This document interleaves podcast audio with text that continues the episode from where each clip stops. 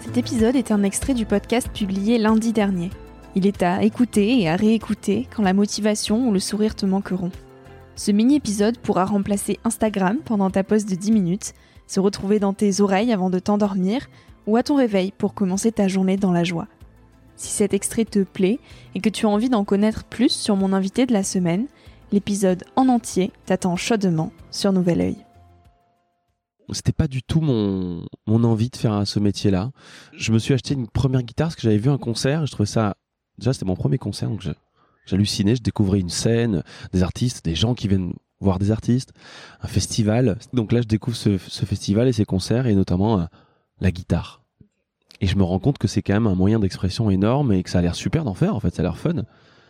Et tout simplement, euh, j'ai décidé un mercredi, euh, première année d'études d'horticulture à Romans, je pars à Valence et m'acheter ma première guitare qui ne valait rien mais qui était très chère à mon cœur. Et en fait, il y a eu quelque chose qui s'est passé euh, avec l'instrument.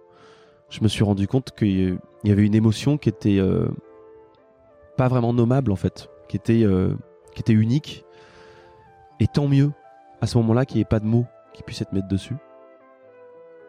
Souvent, malheureusement, la ville fait qu'on s'enferme, fait que la voix, en fait, on l'éteint. Parce qu'il ne faut pas gêner l'autre donc du coup, on n'est même plus sur sa propre voix, on est sur un, semblant de voix, on est sur un filet, et on n'est pas au cœur de nous, quoi. En fait, on, on résonne plus. Je pense que c'est pour ça que la nature, elle, est, c'est partout, en fait. Je crois qu'il faut savoir aussi les voir, les joies et les bonheurs. Faut, on est, truffé toute la journée, je pense, de ces, espaces-là, de ces cadeaux, mais on, ne les voit pas parce qu'on croit qu'on n'a pas le temps de les voir. On prend pas le temps de les voir. Et le temps qu'on a, on décide d'en faire quelque chose ou pas. Et on peut se dire, oh, j'arrête pas, j'arrête pas, mais tu peux dire ça toute ta vie. Mm. Comme dirait Christophe André, tu peux passer ta vie à passer ta vie à passer à côté de ta vie. Mm. C'est vraiment infernal, quoi. Enfin, et c'est à nous de discerner l'endroit, l'espace qu'on veut se donner pour se nourrir, pour. Euh, ouais, enfin, je sais pas, quoi. Lever les yeux au ciel, quoi. Deux minutes dans la ville, quoi. On renonce à quelque chose pour quelque chose d'autre. Mm. c'est comme ça que je l'entends. Tu vois, on dit toujours euh, renoncer, c'est, enfin, choisir, c'est renoncer. Mais et en effet, c'est un choix que tu fais dans ta vie à un moment donné de te dire genre, est-ce que l'image de ce succès-là, c'est-à-dire d'être reconnu, connu, est-ce que vraiment ça t'importe? Est-ce que ça va te nourrir?